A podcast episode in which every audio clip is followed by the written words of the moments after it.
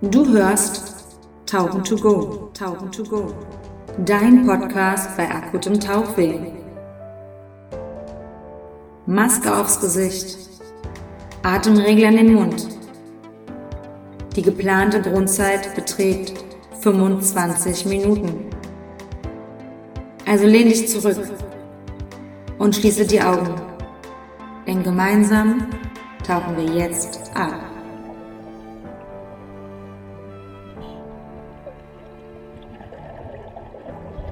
Äh, ich bin auch auf Record, ja, läuft. Du bist auch auf Record? Okay, dann fange ich jetzt an zu zählen. Bist du bereit, Ben? Ich Kannst bin- du zählen?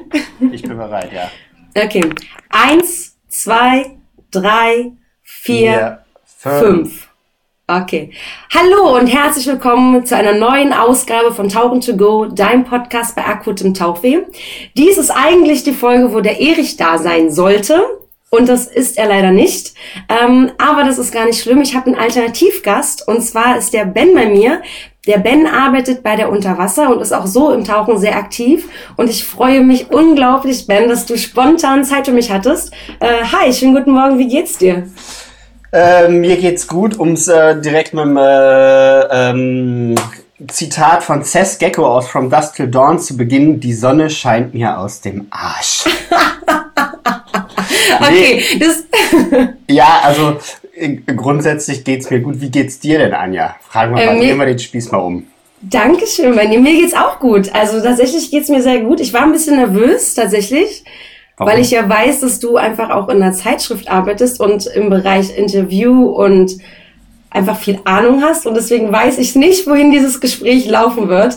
Lass Also du wirst mich laufen. wahrscheinlich extrem aus, die, Lass aus der Reserve laufen. holen. Nein, nein, nein, nein, nein. Wir machen das hier ganz entspannt und äh, ich muss natürlich direkt als erstes am ganz am Anfang natürlich erstmal sagen, also äh, vielen Dank, äh, dass du mich hier äh, eingeladen hast. Ich bin auch ein bisschen, auch ein bisschen aufgeregt, weil ich natürlich in die großen Fußstapfen äh, von Dr. Erich Ritter treten muss, äh, die, die ich hier, die du hier mir freigegeben hast in irgendeiner Form. Aber äh, ja, was soll ich sagen? Auf der einen Seite bin ich natürlich sehr erbaut darüber, auf der anderen Seite trifft es mich natürlich auch hart, dass ich hier einfach eine zweite Wahl bin. Ne? Ja, Ben, sorry, ähm, das kennen wir ja jetzt nicht anders. Ich bin ja auch immer nur zweite Wahl. Ähm, zwei, zweite Wahl übrigens. Ähm, da waren wir, da, tatsächlich waren wir zweite Wahl, wir waren tauchen. Wenn man das, ähm, du warst tauchen in Hemmo als letztes. Das Ich war dein letzter Tauchgang. Hamburg, Ja, richtig. Und, und mein letzter Tauchgang war mit dir. Und da war ich tatsächlich mal nicht zweite Wahl, sondern du hast mich direkt gefragt, ob ich Bock habe, Equipment zu testen. Das fand ich total super. Das ist aber auch schon wieder ewig her. Du warst seitdem aber nochmal im Wasser, in Hemmoor. Was hast du da gemacht? Erzähl doch mal, Ben.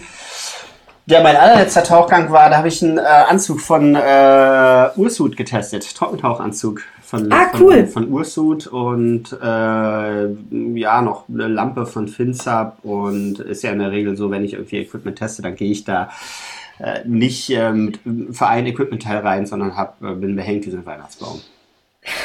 Bist du privat auch ein Weihnachtsbaum-Taucher? Hast du Nee. da Bock drauf? Nee, nee, nee, nee, nee. Im Gegenteil, ich bin ein komplettes Gegenteil, was äh, so Equipment-Schlacht angeht. Ich nehme immer nur wirklich das mit, was ich wirklich brauche für einen Tauchgang und nicht immer noch tausend Add-ons und überlege mir ziemlich genau, was ich vorher brauche, weil ich das äh, schnell genervt bin von zu viel Zeug um mich rum und äh, ich bin eher so ein Low-Tech-Taucher als ein High-Tech. Nennst du das so?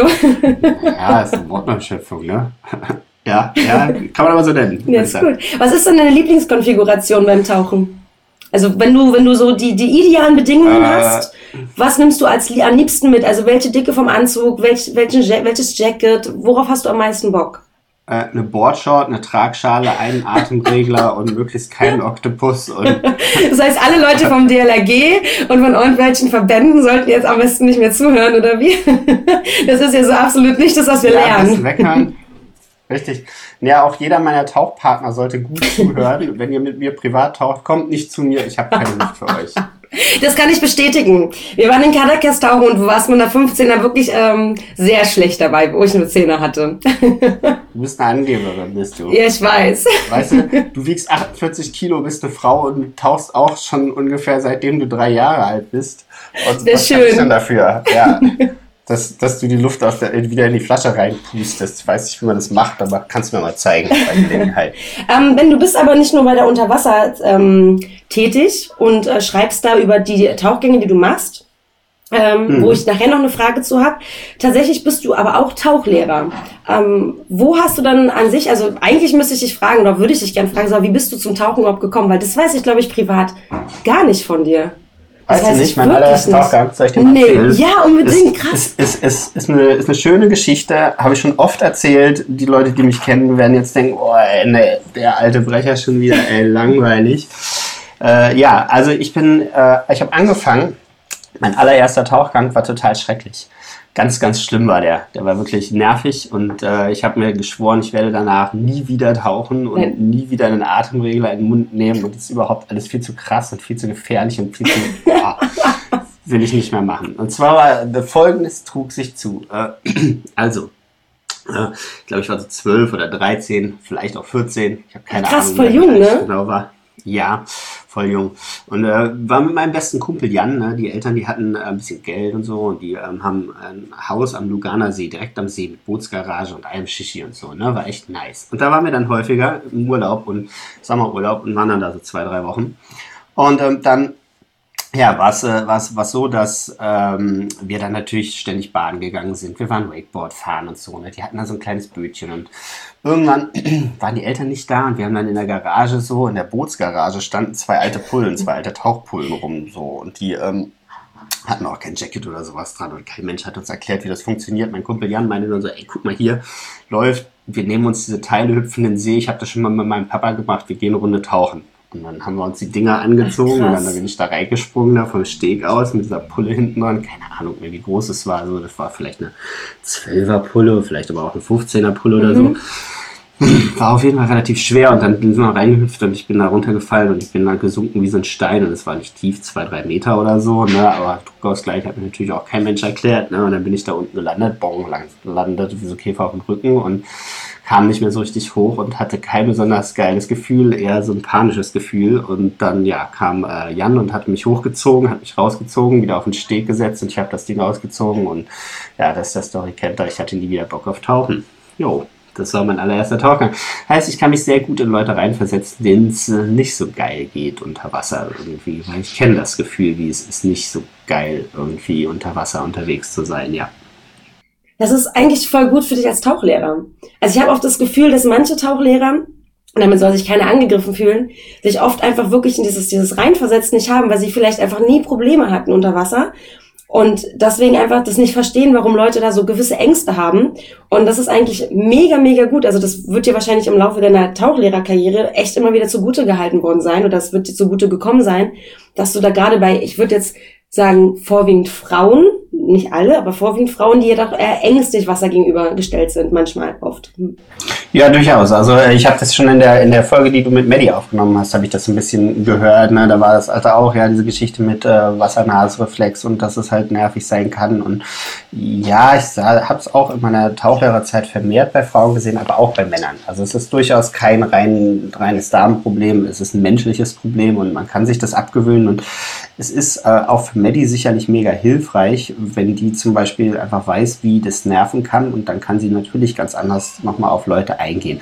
Aber auch an alle Tauchlehrer da draußen, die noch nie eine Panik hatten und die keine Probleme mit Wasser-Nasenreflex haben da gibt es auch viele gute, gute Tauchlehrer und das kann man auch erlernen, diese Geschichte. Ähm, das ist einfach auch ein bisschen Menschenkenntnis und Erfahrung. Empathie auch ganz viel, ne? Einfach auch Leute beobachten, ne? gucken, mhm. wie verhalten die sich, was passiert so und dann, ja, dann geht das. Aber wann hast du dann deinen Tauchschein gemacht? Also du sagst, mit 12, 13 hattest du deinen ersten Tauchgang. Den habe ich ein paar Jahre später gemacht. Wo hast du den gemacht, den Schein? Den Schein, oh, edel, äh, in Curaçao. Äh, in der Karibik. Man gönnt sich. Man gönnt sich, ja, ja, ja. So einen richtig klassischen Open Water Diver und äh, ich wurde genötigt dazu. Von wem? Ich war Wasser, äh, von, meinem, von meinem Vater und meinem Bruder, von den beiden. Ach, krass. Ähm, Hauding. Ja, die waren, die haben einen Tauschschein vor mir gemacht.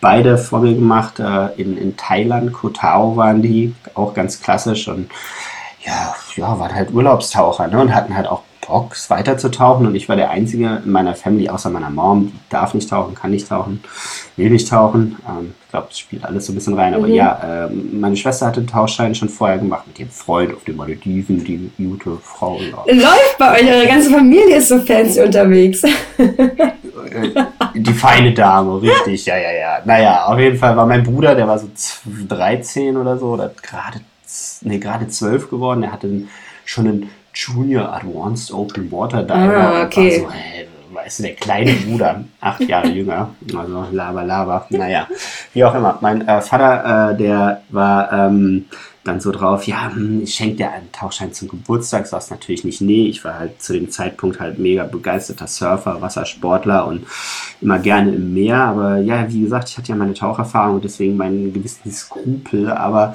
ich wollte natürlich auch in nichts nachstehen. Meinem kleinen Bruder, der deutlich jünger ist, acht Jahre, glaube ich schon gesagt. Mhm. Naja.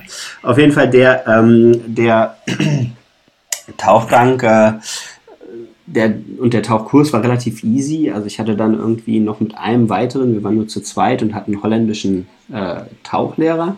Der war sehr streng mit mir, was irgendwie auch ganz gut war. Ich musste wirklich alles bis ins kleinste Detail machen. Meine Schwester war dann irgendwie den äh, ersten richtigen Tauchgang mit mir tauchen, nachdem ich den Tauchschein war, hat übelst über meine Wasserlage gelästert. Die ganze Zeit so, Alter, du läufst durchs Wasser. Jetzt guck mal, ey, krieg dich mal klar, ey, leg dich doch mal hin, ey. Was hat der Mann da mit dir gemacht? So, der, der war wahrscheinlich so mit mir beschäftigt, mir überhaupt mal Tauchen beizubringen, so, dass ähm, ich gar, dass er gar nicht auf meine Wasserlage achten konnte. Naja, ähm, ja, so, so waren meine ersten Tauchgänge. Und äh, um dann vielleicht weiter aus, so meine weitere taucherische Karriere ging dann so, was die Wasserqualität angeht, eigentlich nur noch bergab. So nach Curaçao war dann irgendwann Mittelmeer, dann irgendwann der Fühlinger See, so, ja. Und dann habe ich, glaube ich, viele Tauchgänge in deutschen Seen gemacht. Gibt's, gibt's einen Lieblingssee, den du hast tatsächlich, wo du sagst, das ist so ein Gewässer in Deutschland, da gehst du sehr gerne hin? Nö. Echt nicht? Natürlich doch. Nö, sag einfach nö. Du kannst doch jetzt nicht einfach nö sagen. Ich meine, dein Heimsee ist ja schon irgendwie der Fühlinger, Ah. oder? Beim Sebo, bei Blumalen, würde ich jetzt sagen. Ich finde ich find salzige Sachen, also so Meer ist schon einfach zehnmal geiler. Aber ja, äh, mein, mein Haussee ist wirklich der Fühlinger See, den mag ich auch gerne, einfach weil es ein, ein einfaches, leicht zu betauchendes Gewässer ist, was man hier direkt um die Ecke hat, mit guter, sehr guter Infrastruktur drumherum. Und ähm, äh, tatsächlich für den Süßwassersee hat er relativ viel Fisch drin. Und wenn der See gute Sicht hat, dann ist das ziemlich geil sogar da zu tauchen, muss ich sagen. Also viel große Welse äh, und ähm, ja, jede Menge Fisch einfach auch drin. Und ähm, ja, ich finde Messinghausen tatsächlich auch echt einen ganz guten See für, für Nahsee hier. Mir ist zu kalt. Ist mir einfach zu kalt. Dann gehe ich nicht rein. War ich einmal da, habe zwei Tauchgänge gemacht und trocken mit, mit Nasshandschuhen. Nee, das ist nicht Zucker schön. Schätzelein gibt's nicht. Das kann man alles, alles technisch lösen. Kann man alles technisch lösen. Ja, aber dann kommen wir wieder dahin, dass man Kann so viel Equipment hat. Und das mag ich nicht. Hier Handschuhe und das ist alles zu viel. So, ich bin auch eher so der Fan von wenig Equipment. So einen guten Anzug ist schon schön, eine Kamera noch dabei, aber auch keine große, so wie deine. Das ist mir auch viel zu viel. Ähm, ja, beim Messing, aber ein schöner See tatsächlich. Also es ist cool gewesen, so alleine so diese, wie das aussieht mit dem, mit dem Berg, der da rumgeht. Man sagt ja nicht umsonst, das ist der See im Berg. Es ist schon ähm, beeindruckend, finde ich tatsächlich. Ja, ja, das ist schon richtig. Das ist auf jeden Fall beeindruckend. Und ach du, ich finde, ich finde aber auch, also in Süddeutschland gibt es durchaus auch, auch echt gute Seen. Ich mag den Starnberger See auch irgendwie. Der hat so was Grünes, Grottiges, Tiefes. Ich mag den Bodensee auch. Das äh, ist halt ein richtig riesiges Gewässer, auch so ein bisschen düster, dark. Ich mag das eh so von der Stimmung her. Ich bin auch eher so Mittelmeertaucher als der reine Korallentaucher. Ich mag es einfach, wenn es ein bisschen bisschen nicht das heiti-teiti bunte Flair hat, sondern auch ein bisschen rough einfach ist. So. Hast du denn, hast du denn im Mittelmeer einen Lieblingsplatz? Äh, ja, kann man schon so sagen. Also ach, das liegt einfach auch daran, weil ich einfach viel in, in Cadaqués äh, unten war und äh, Nordspanien, da die Ecke im Mittelmeer ist einfach, ja, ist einfach eine schöne Ecke. Lässt sich schön betauchen, auch an guten Tagen viel Fisch da und ähm, ja, ist, ist ein schönes Tauchgewässer im Mittelmeer und äh, Malta Gozo ist auch schicke Sache, finde ich. Und Elba und Sardinien, die beiden Inseln, finde ich einfach. Also Elba ist ein kleines bisschen ausgelutscht, Okay. aber gibt einfach gibt einfach auch, ja, ist trotzdem ein schöner Spot und es gibt auch viele schöne Spots. Ähm, vor allen Dingen zum Apnoe-Tauchen auch echt cool, finde ich. Und Sardinien, Sardinien ist eine große Insel, die mit warmem Wasser im Sommer irgendwie dienen kann, die, die super Sichtweiten, extrem klares Wasser hat, nicht immer viel Fisch, aber einfach auch eine, ja, einfach vom Flair, vom Drumherum. Man hat halt einfach Italien, italienischen Lifestyle irgendwie, das ist schon nice. Also Sardinien kann ich auch nur empfehlen. War ich persönlich noch nie, muss ich sagen. Also war ich auch einfach noch nicht. Ja, steht aber irgendwann noch, ich weiß nicht, mich hat es auch immer irgendwie nach Kadakes dann ähm, gezogen. Das erste Mal war ich in Kadakes mit dir tatsächlich, ähm, in der Unifahrt. Mhm. Äh, von der Sporthochschule aus. Ich weiß. Das war das erste Mal im Mittelmeer. Wir haben dich verkleidet als Neptun mal. Wir haben dich verkleidet als Neptun. Du musstest die Tauchertaufe machen. Ja, Tauchertaufe. Mhm.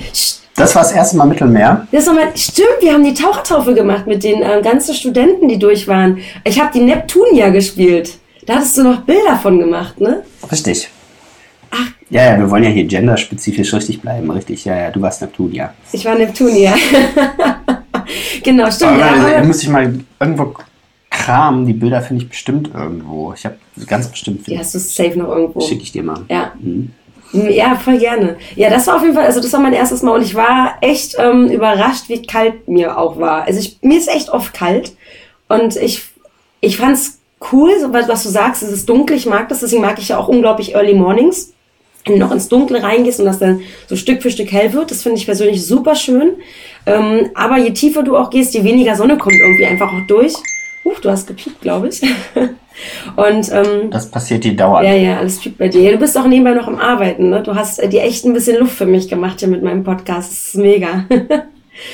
Ähm, ja, ich schreibe, ich schreibe, ich habe, ich habe, ich habe ehrlich gesagt, ganz kurz, um, um einen harten Themenwechsel zu okay, machen. Okay, komm, Karte. Ähm, ich, äh, ich habe mich, ich habe ich, ich habe mich auf dich vorbereitet. Natürlich habe ich mich, habe hab ich mich auf dich vorbereitet, Schätzelein.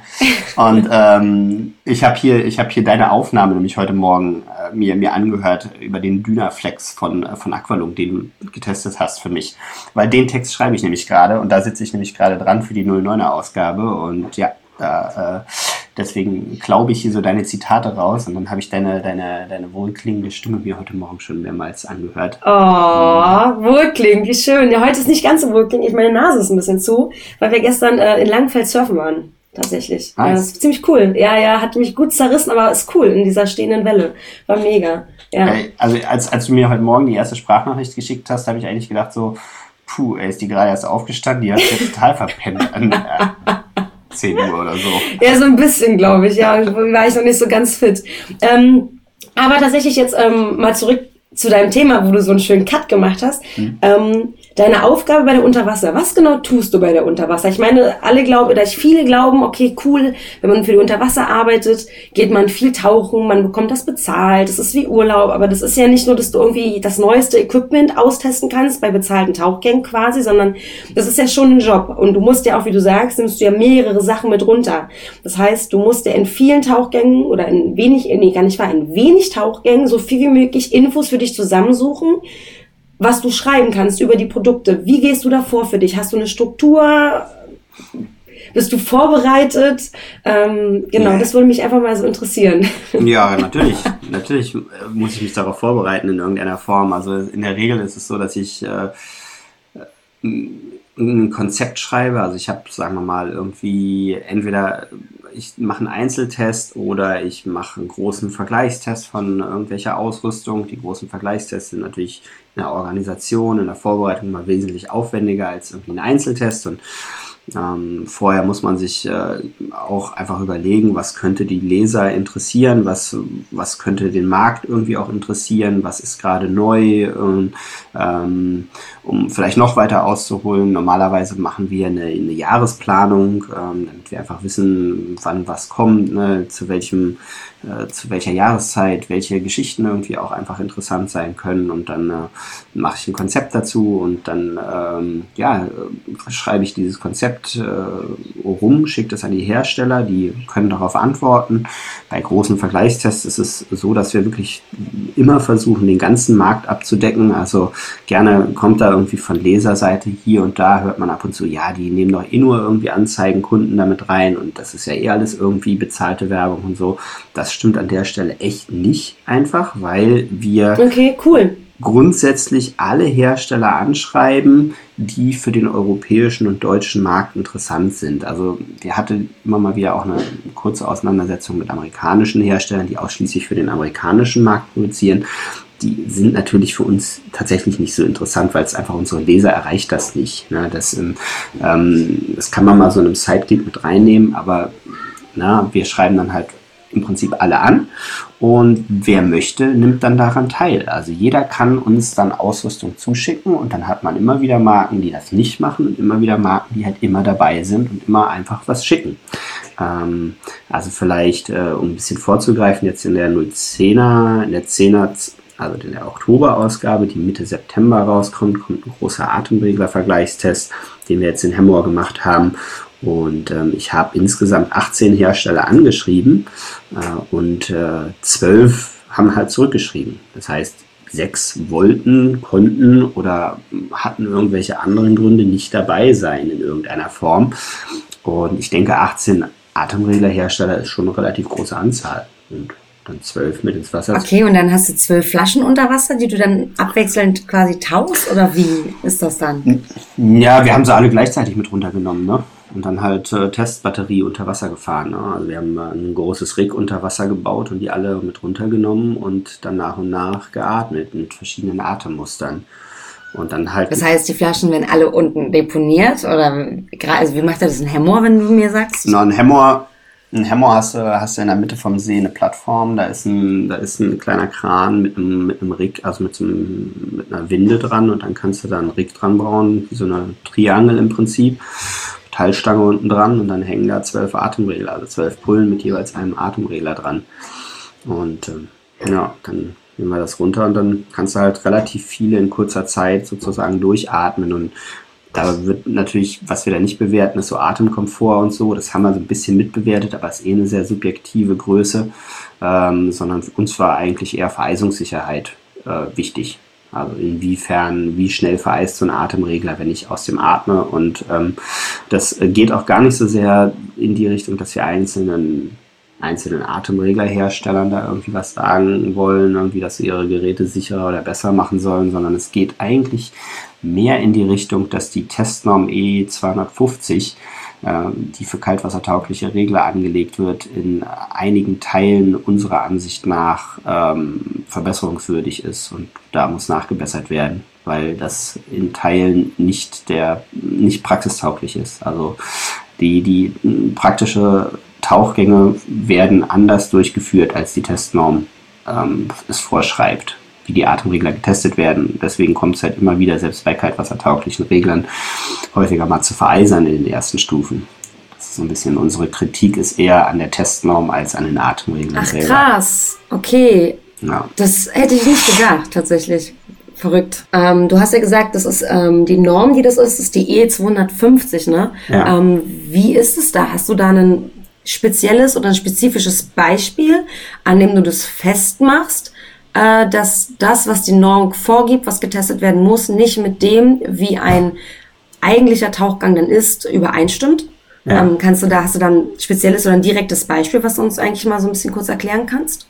Ja, ganz klar. Ähm, das ist, ist, natürlich alles jetzt ein bisschen nerdy, ne? geht halt voll ins technische Detail. Ich weiß nicht, äh, inwiefern also was auf folgendes äh, ist rausgekommen, die Firma äh, Airscan, ähm, alias Roland Schmitz, der ist seit äh, vielen Jahren, misst der mit seiner Anlage Temperaturen in ersten Stufen und Verhalten von ersten Stufen ähm, bei Temperatureinflüssen. Und äh, wenn man jetzt zum Beispiel die Inflator-Benutzung sich anschaut, wird der Inflator ähm, hat einen sehr großen Einfluss auf die Temperatur in der ersten Stufe. Benutze ich den Inflator, während ich einatme, senke ich die Temperatur in der ersten Stufe sehr stark zusätzlich ab, ähm, weil der Inflator einfach viel mehr Luft braucht, als jetzt bei einer normalen Atmung oder so veratmet wird.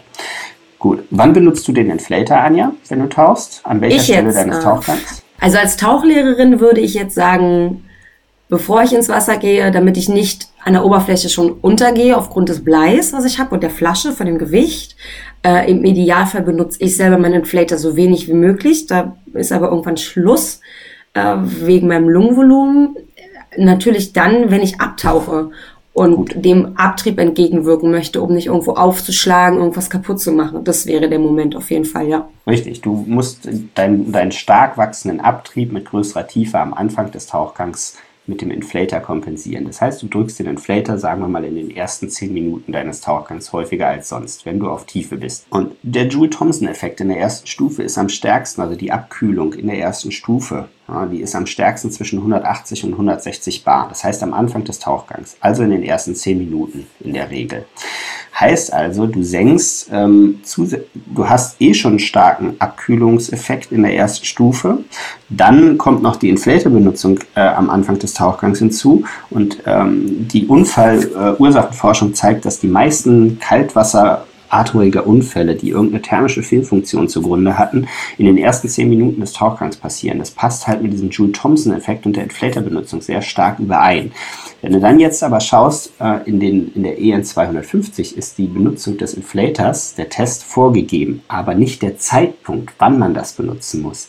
Das heißt, du Du kannst sie halt einfach ganz am Ende setzen, bei 60 Bar, am Ende des Tauchgangs, wo kein Schwein passiert Das passiert mehr. ja nicht, das ist ja nicht echt dann. Das ist ja auch dann völlig aus dem Kontext der Praxis gerissen. Richtig. Und das ist halt ein Beispiel davon. Und es gibt noch so ein paar Einflussgrößen, die nicht wirklich berücksichtigt werden. Flaschengrößen, Schlauchlängen, ähm, Schlauchmaterialien, ob das ein Kunststoffschlauch ist, ein Gummischlauch ist, hat alles Einflüsse. Also es gibt wahnsinnig viele Einflüsse auf die Temperatur in der ersten Stufe, die nicht vorgegeben sind. Also eine Einflussgröße, die mir da direkt einfällt, Ben, ist tatsächlich ähm, das Atmen. Halt also alleine das zum Anfang des Atmen, wenn du ins kalte Wasser gehst, also ich habe das vor allem, weil ich sehr selten, ähm, also nicht so oft im Trocken gehe, wie ich das, wie ich es vielleicht cool finden würde, aber ich bin einfach nicht so der, ich möchte halt Wasser an mir dran haben und ich gehe, wenn dann mal irgendwie in einem Halbtrocken mhm. oder so. Ich warte halt auch immer, was, was die Seetemperatur angeht, dass das passt. Ja. Wenn ich dann aber mal in kalten Seen gehe, wie zum Beispiel auch Messinghausen, wo ich ja war, ähm, das Einfinden mit mir selbst, das hat, das braucht so lange auch und es dauert auch, bis ich dann wieder so zurechtkomme mit mir selbst und wieder weiß, okay, alles klar, so und so und dann runterkomme und so ein bisschen entspannen kann. Gerade zum Anfang atme ich ja unglaublich viel weg. Natürlich. Einfach, weil ich darauf gerade einfach keinen Fokus setze, weil Klar. ich, mein Kopf ist ganz woanders. Ja, also es ist natürlich, das, ist ein spannendes Thema und ich glaube, da wird sich auf jeden Fall noch ein bisschen was bewegen und auch bewegen müssen, weil natürlich ähm, diese Maschinen, die diese Tests durchführen, die haben ein sehr gleichmäßiges Atemmuster. Das, ähm, das ist zwar relativ hoch von der Durchflussmenge, es ist deutlich höher als das, was ein Mensch veratmen würde. Ähm, aber es ja, ist sehr, vermutlich gleichmäßig, oder? Genau, es ist gleichmäßig. Und äh, Menschen atmen so nicht. Menschen atmen nicht komplett gleichmäßig, sondern Menschen, ich sehe es ja an mir selber, wenn ich tauche, dann mache ich drei, vier normale Atemzüge und der vierte, fünfte Atemzug ist dann manchmal so ein bisschen was tiefer, so ein Seufzer-Atemzug, sagen wir mal. So ja, das ist völlig natürlich. Und das ist aber eine, das ist eine, Belastung für die erste Stufe, die ist da nicht mit einkalkuliert. Krass, nicht? Ach, heftig. Okay, also das ist aber mega schlecht eigentlich, weil ich meine, das ist ja dann sowas von fernab von der Praxis, habe ich ja gerade schon gesagt. Das ist, das ist ja so ein idealer Tauchgang, so geht gar nicht. Aber ähm, Trotz dessen bist du hier gerade übrigens mega nerdig ausgerastet, Ben. Du bist voll in die Nerds. Nein, wenn ich hier Technikerin, ja, die denken sich, boah, Nerds, ey, hör mal auf jetzt hier, die werden mir Ja, sämtliche verlorenen. Hörer gehen übrigens auf deine Kappe, Ben. Ähm, aber was mich interessiert, und das ist wahrscheinlich auch das, was sich alle anderen so vorstellen, ich meine, du kannst ja schlecht mit allen möglichen Gerätschaften auf einmal runtergehen, also bei zwölf Reglern, das wird ein bisschen schwierig. Ähm, wie ist denn das dann eigentlich? Also kannst du das merken, welches Gerät welches? Also es muss ja auch irgendwie so ein bisschen, ähm, du musst dir das ja auch aufschreiben und merken können. Also ne, du musst dich da ja so ein bisschen ja, unterstützen. Wie machst du das eigentlich? Wir nehmen eine Wet Notes mit und dann wird das äh, nachgezeichnet. Jeder äh, Regler wird in verschiedenen Bedingungen geatmet und dann wird halt Kreuzchen gemacht, wenn der aussteigt. Ne? Sobald der vereist, guckst du halt, dass du den irgendwie stoppst und wenn der halt mit den Standardmanövern nicht stoppt, also zweite Stufe nach unten drehen, Finger in die zweite Stufe legen, äh, passiert nichts, dann ja, dann musst du halt die Flasche abdrehen.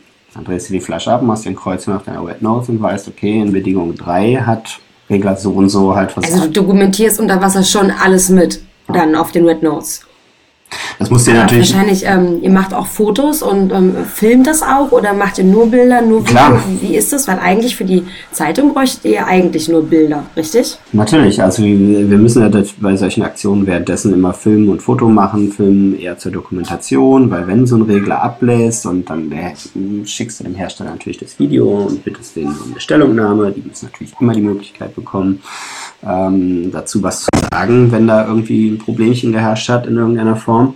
Ähm, und weil das einfach journalistisch sauber ist, demjenigen, der da mit involviert ist, die Ergebnisse zu präsentieren und zu sagen, hey, sag mal. Ja, und dann äh, ja, geht's äh, an den Rechner und Bilder, Bilder auswählen, Bilder bearbeiten. Ähm, und das Konzept steht ja schon soweit. Das heißt, eine grobe Struktur ist im Prinzip einfach auch vorgegeben und das äh, wird dann runtergeschrieben und ja, vielleicht auch um den, den Entstehungsprozess mal so ein bisschen darzulegen. Ich schicke mein Konzept dann an äh, die Grafiker, die Layouter, die bauen das dann ähm, entsprechend ähm, mit einem Layout-Programm zusammen. Dann, ähm, die machen sozusagen auch eine relativ große Kreativarbeit an der ganzen Kiste. Also ich denke mir da irgendwas aus und aus meinem Ausgedachten müssen die dann den kompletten Artikel zusammenbauen. Dann geht das an mich zurück. Mm, Ich checke das alles gegen, mache die Bildunterschriften noch drunter und gucke mir halt an, wie das alles, äh, ob das alles so in meinem Sinne ist. Äh, je nachdem, wer da noch mit involviert ist, habe ich noch den einen oder anderen Experten, der da auch nochmal drüber guckt, einfach um sicher zu gehen, dass es auch technisch safe ist und dass ich da keinen Quatsch irgendwie erzähle. Äh, ja, dann geht es ans Lektorat. Dann guckt das Lektorat nach grammatikalischen Fehlern etc. Schaut das alles irgendwie durch. Dann geht es auf den Schreibtisch des Chefredakteurs. Der muss sich das natürlich auch nochmal alles durchlesen und gucken, ob das gut ist und so weiter. Dann geht es zurück ans Layout, an die Grafik. Die machen das final fertig zu Druck und dann geht es äh, als äh, Druckdatei an die Wie lange Druckerei. dauern diese Prozesse? Also hast du da so, wo du sagst, okay, also durchlesen, lektorieren, das ist alles, das braucht alles so seine Zeit. Immer zu kurz. Immer zu kurz. Du hast nie genug Zeit. Nein, nee, nee. Natürlich, natürlich arbeitet man mit Deadlines und weiß ziemlich genau, wie der Zeitplan so ist. Und, ähm, äh, und die letzten paar Tage vor Drucklegung sind immer, immer mit äh, ein bisschen Action behaftet. Ähm, vor allen Dingen, wenn das halt Ausgaben sind, für die ich mehr mache. Es gibt mal Ausgaben, dann mache ich mehr, mal ein bisschen weniger. Und ja, es ist durchaus immer äh, viel zu tun. Und ähm, ja, grundsätzlich kann das mal zwei Tage, mal drei Tage, mal vier Mhm. Tage dauern, dass das Ganze so hin und her geht. Manchmal geht es aber auch innerhalb von zwölf Stunden. cool. Also es kommt immer ein bisschen wirklich drauf an, wie weit auch die Grafiker mit dem Rest des Heftes sind, ähm, auch wie viele Grafiker wir überhaupt zur Verfügung haben. Das ändert sich ja auch immer so ein Mhm. bisschen und ja, ähm, entsprechend ist, ist der Zeitplan ähm, ist schon so, dass ich in der Regel Sachen auch vorproduziere. Also ich weiß, was ich in den nächsten drei, vier Ausgaben im Prinzip bringen werde und kann natürlich immer noch mal flexibel reagieren, aber äh, ich habe hier so ein Ampelsystem auf meinem Ach, Rechner. Ne? Grün heißt, Ding ist durch, dann gibt's Orange, müssen wir noch was für machen und Rot heißt, ist eine Idee, müssen wir noch viel Ach, für machen und so. Und dann sind hier lauter bunte, bunte Ordner auf meinem Rechner und die muss ich dann so nach und nach abarbeiten, ja. Bist du denn, bist du denn eher ähm, der Mensch? Ich meine, du warst ja auch an der Sporthochschule, wenn ich das noch richtig. Du warst ja nicht nur der Dozent von mir mal, sondern du warst ja auch an der Sporthochschule, ne? Ähm, Mhm, ich habe da studiert, ja. ähm, bist du eher so dieser typische Sportstudent, der im letzten Moment noch richtig viel abrockt, oder bist du eher so, der sich wirklich vorzeitlich pl plant und Dinge umsetzt, oder so auf den letzten Schiss? Puh, schwer zu sagen. Es, äh, ich glaube, ich kann beide. Und äh, je nachdem, was gerade benötigt wird, ziehe ich das aus meiner Zaubertrickkiste Mhm. heraus. So, ja.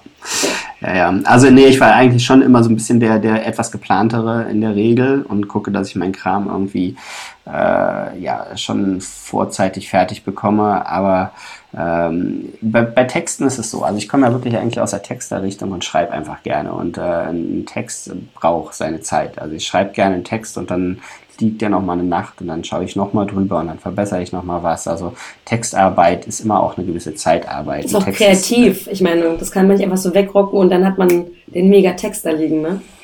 kommt wirklich aufs Topic drauf an, was man jetzt macht. Äh, das ist wirklich ein Unterschied, ob ich jetzt äh, News, einfach Neuigkeiten Technikneuigkeiten für die Technikseite schreibe, das sind relativ einfache Nachrichtentexte. Da kannst du nicht viel kreativ dran arbeiten. Da gibt es halt eine Neuigkeit, die muss raus, da muss ein Preis dazu, eine Website dazu und ähm, noch eine Überschrift dazu und dann war es das auch und dann liest man sich das ein, zwei, dreimal durch, dann liest äh, die Lektorin da nochmal drüber und dann ich da nochmal drüber und dann ist gut. Wenn du aber jetzt irgendwie eine größere Reportage, Reisereportage schreibst, wo auch so ein bisschen Feeling noch mehr mit rein soll und so, dann ist es natürlich äh, ein deutlich längerer Prozess, dass sowas entstehen muss. Die Texte sind ja auch viel länger, da hast du irgendwie, keine Ahnung, sechs, acht Seiten oder so, mhm. die insgesamt mit Bild und Text füllst und dann, ja, es ist auf jeden Fall ähm, noch mehr Kreativarbeit cool. sicherlich. Ähm, aber du machst ja nicht nur nebenbei bei der, ähm, du bist ja nicht nur kreativ, in der Unterwasser, sondern du machst ja auch noch, wie gesagt, Tauchlehre hast du auch gemacht. Und jetzt muss ich tatsächlich den, ähm, den Turn schieben zum Instagram. Da steht auch, dass du bei der ESA gearbeitet hast, Ben. Und jetzt erklär doch mal bitte den Zuhörern, die das vielleicht nicht kennen, was das ist, ESA. wen du kennenlernen durftest und was du ja. da gemacht hast.